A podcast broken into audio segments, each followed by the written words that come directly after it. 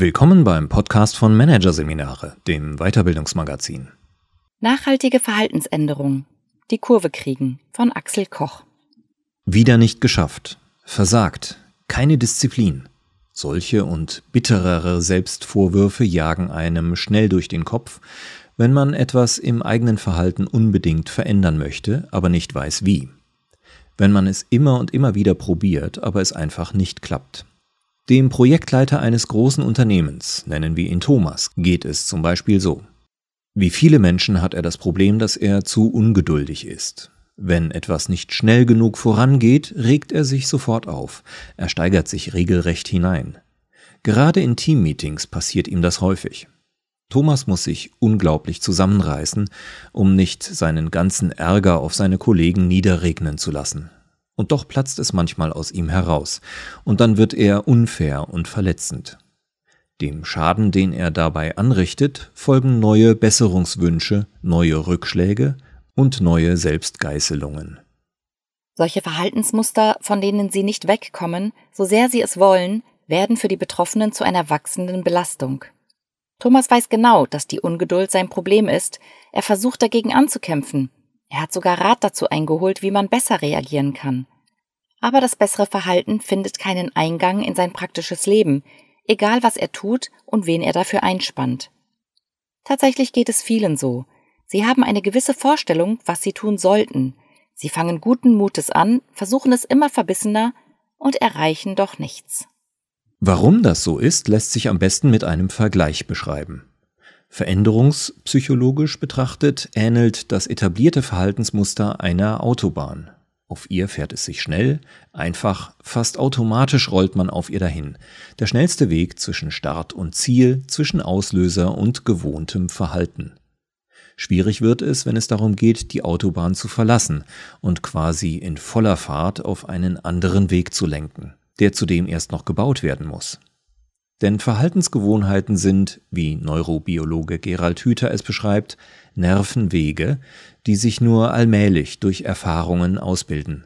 Je häufiger diese neuralen Trampelpfade gegangen bzw. gefahren werden, umso fester etablieren sie sich. Es entstehen nach und nach feste Straßen und schließlich sogar breite Autobahnen. Aber das dauert, und je früher sie entstehen, umso schwerer wird es, sie zu verlassen oder gar umzubauen. In jedem Fall bedeutet so eine Verhaltensänderung bzw. ein Verhaltenslernen Schwerstarbeit, die jede Menge Übung, Wiederholung und Feedback erfordert. Klar, dass es eine immense Motivation und Entschlossenheit braucht, um überhaupt eine Veränderung anzugehen. So meinen wir zumindest. Nicht umsonst legen wir den Fokus oft ganz auf den Wunsch, etwas zu ändern, sei es ein Neujahrsvorsatz oder ein Besserungsgelöbnis nach einem Führungsworkshop. Doch genau hier unterliegen wir einem Denkfehler, dem ersten in einer ganzen Reihe. Wir überschätzen die Rolle der Motivation für eine Veränderung.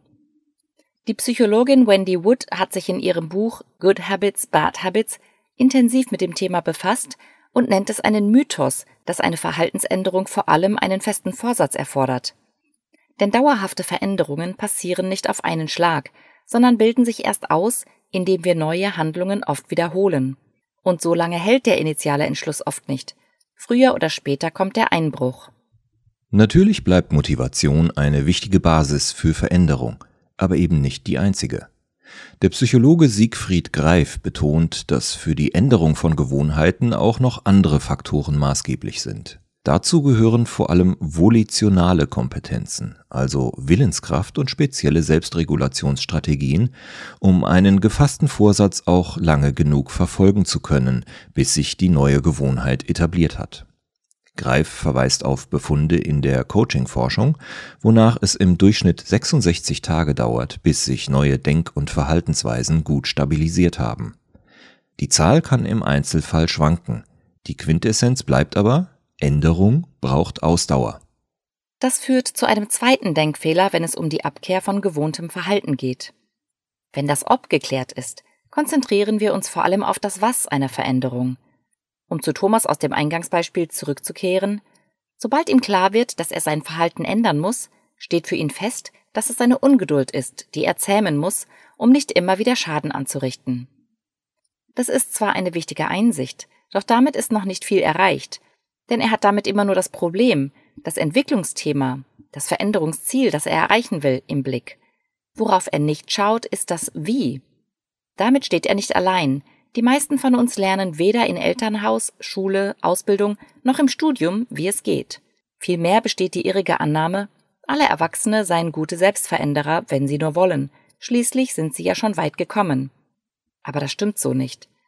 Daher ist es in Veränderungen die wahrscheinlich wichtigste Frage, wie wir uns nach den Gesetzmäßigkeiten der Veränderungspsychologie steuern müssen, um Verhaltensänderungen nachhaltig und wirksam zu schaffen. Noch ein Denkfehler macht uns das Ablegen unerwünschter Gewohnheiten schwer. Wir übersehen gerne, dass dabei Rückfälle und Fehlschläge absolut normal sind. Projektleiter Thomas zum Beispiel erlebt Rückfälle in den alten Trott als persönliches Versagen und niederschmetternden Beweis, dass alle Bemühungen um Besserung vergebens sind. Entsprechend heftig fallen seine Reaktionen folglich aus, die zwischen Selbstgeißelung und dem Verlangen einfach aufzugeben schwanken. Eine Überreaktion, die von falschen Voraussetzungen ausgeht und damit eine Entwicklung zum Besseren erschwert. Doch es gibt eine Alternative, eine Herangehensweise an Verhaltensänderungen, die nicht vom Vorsatz allein getragen wird, die nicht nur auf die Änderung an sich fokussiert, sondern vor allem auf den Weg, wie sie umgesetzt werden kann und die dabei auch Schwankungen ausgleichen kann. Die Lösung ist eine spezielle Selbststeuerungstechnik namens aktives Rückfallmanagement. Diese Technik ist, obwohl gut erforscht, erstaunlich wenig bekannt. Sie geht ursprünglich auf den Psychologen Gordon Allen Marlett zurück, der damit die Suchtbehandlung nachhaltig beeinflusst hat, wo sie sich als sehr wirksam erwiesen hat. Renommierte Psychologen wie Peter Gollwitzer oder Gabriele Oettingen haben Prinzipien dahinter erforscht, andere nur die Technik aufgegriffen, wie zum Beispiel Robert D. Marks von der Western Washington University oder Frank Krause und Maya Storch in ihrem Zürcher Ressourcenmodell. Dennoch ist die Technik selbst Profis aus der Personal- und Organisationsentwicklung nur selten geläufig. Im Folgenden will ich eine Weiterentwicklung des ursprünglichen Modells vorstellen, die ich in Trainings und Coachings einsetze und die den Teilnehmenden nach deren Selbsteinschätzung in ihren Veränderungsvorhaben weiterhilft, weil sie ihnen ein Mittel an die Hand gibt, den Rückfall in alte Gewohnheiten frühzeitig zu erkennen und damit zu vermeiden. Die Idee des Rückfallmanagements lässt sich ebenfalls mit einer Fahrt auf der Autobahn erläutern. Die Autobahn hatten wir ja schon. Sie bzw. das Fahren darauf steht für eine gut etablierte Gewohnheit, ein Verhaltensmuster, das nahezu automatisch abläuft, gewissermaßen im Autopilotmodus. Wenn man nun etwas ändern möchte, zum Beispiel das erwähnte Muster übermäßiger Ungeduld, entspricht das dem Versuch, die gewohnte Autobahn zu verlassen und bewusst eine Abfahrt nehmen, die auf neue Wege, sprich zu neuen Verhaltensweisen führt. Im Fall von Thomas wäre das etwa, statt auszurasten, gelassen bleiben, loslassen, durchatmen und die Sache mit Abstand betrachten. Normalerweise ist an diesem Punkt Schluss mit der Veränderungsgeschichte. Die Zielrichtung ist klar, jetzt erwarten wir von uns, dass wir unseren Vorsatz auch umsetzen. Mit dem bekannten, oft unbefriedigenden Ergebnis. Doch jetzt kommt die spezielle Logik des Rückfallmanagements ins Spiel. Um bei der Autobahnmetapher zu bleiben, dort gibt es Wegweiser, die uns zeigen, wann wir abfahren müssen. Und es gibt vorher schon Schilder, die uns darauf hinweisen, dass sich eine Ausfahrt nähert. Auch beim Rückfallmanagement gibt es solche Hinweise, die sogenannten Vorboten, die uns frühzeitig zeigen, dass wir dringend etwas tun müssen, wenn wir nicht wieder in das alte Verhaltensmuster hineinrauschen wollen. Aktives Rückfallmanagement beginnt daher damit, diese Hinweise überhaupt erst einmal als solche erkennen zu lernen. Da liegt die erste Schwierigkeit, denn es handelt sich nicht um klare Zeichen, auf denen schlechte Gewohnheit in 3000 Meter oder Ausfahrt zu besserer Alternative in 1000 Metern steht. Vielmehr äußern sich solche Vorboten unspezifisch, zum Beispiel durch diffuse emotionale Reaktionen. Bei Thomas zum Beispiel, indem sich sein ganzer Körper verkrampft und sich ein starkes innerliches Angriffsgefühl in ihm ausbreitet.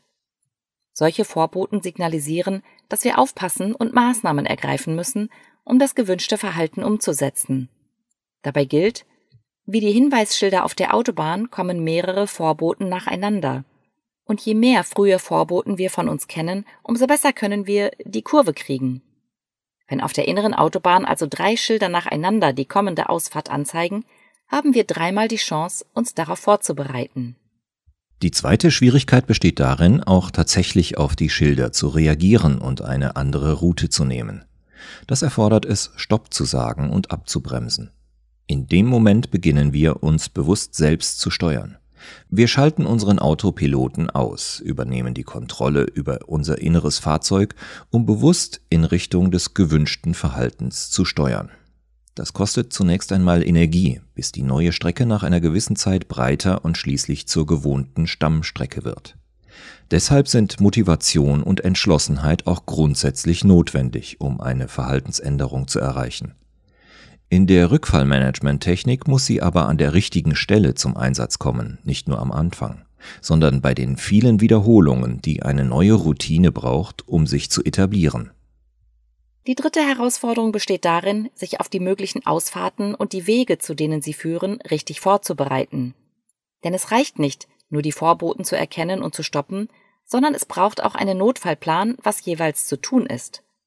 Oder um es in Autobahnmetaphern auszudrücken, weil es kein Navi gibt, das automatisch die beste neue Route berechnet, muss man diese Arbeit selbst erledigen und Alternativstrecken vorbereiten. Unser Gehirn ist nämlich in dieser Situation nicht in der Lage, direkt Lösungen zu entwickeln. Wir müssen aber angesichts der Vorboten alternative Handlungsoptionen an der Hand haben, um nicht in alte Gewohnheiten zu verfallen. Das setzt voraus, dass diese bereits verinnerlicht sind, weswegen es auch nicht genügt, diesen Notfallplan bloß zu durchdenken. Stattdessen muss man sie sich aufschreiben und regelrecht lernen, damit man im kritischen Moment nicht bewusst nachdenken muss, sondern einfach den zurechtgelegten Anweisungen folgt. Für Thomas könnte der Notfallplan zu dem Vorboten mein ganzer Körper verkrampft sich, es gibt innerlich ein Angriffsgefühl, so aussehen, dass er die Augen schließt und sich dann innerlich sagt, komm runter, um seine Emotionen etwas zu drosseln.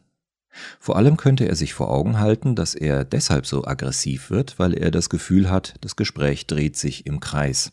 Eine Hilflosigkeit, die ihn stinkwütend macht. Bei der Entwicklung des Notfallplans gibt es keine Patentrezepte. Vielmehr müssen alle Betroffenen selbst überlegen, was ihnen als Handlungsalternative hilft.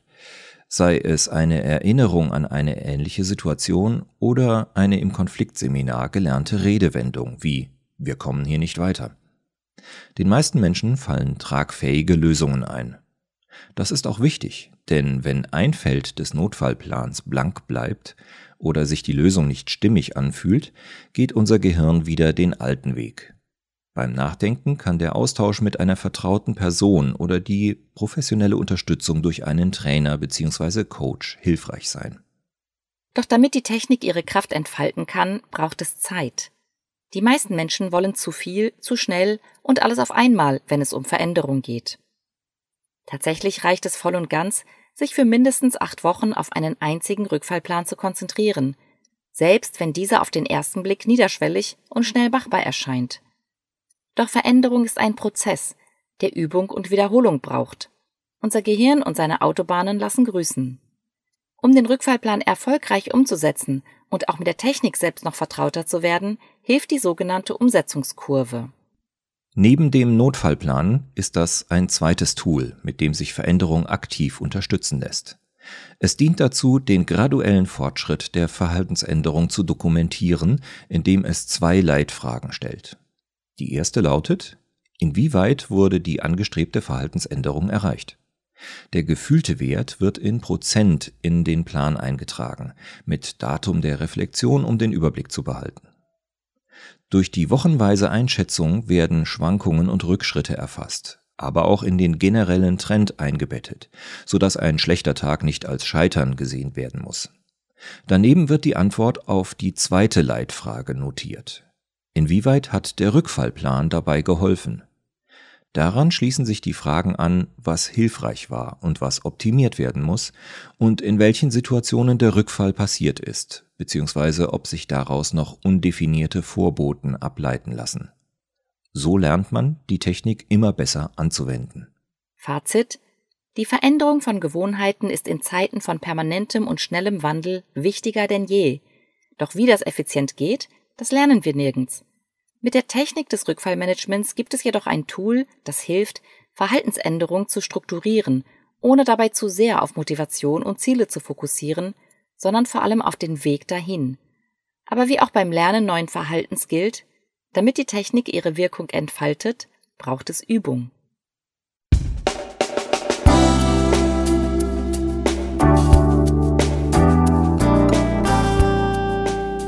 Sie hatten den Artikel Nachhaltige Verhaltensänderung.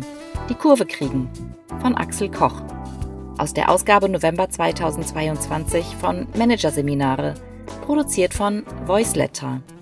Weitere Podcasts aus der aktuellen Ausgabe behandeln die Themen New Leadership, verteile Führung und das Wesen tiefgreifenden Wandels. Transformation braucht Imagination. Weitere interessante Inhalte finden Sie auf der Homepage unter managerseminare.de und im Newsblog unter managerseminare.de/blog.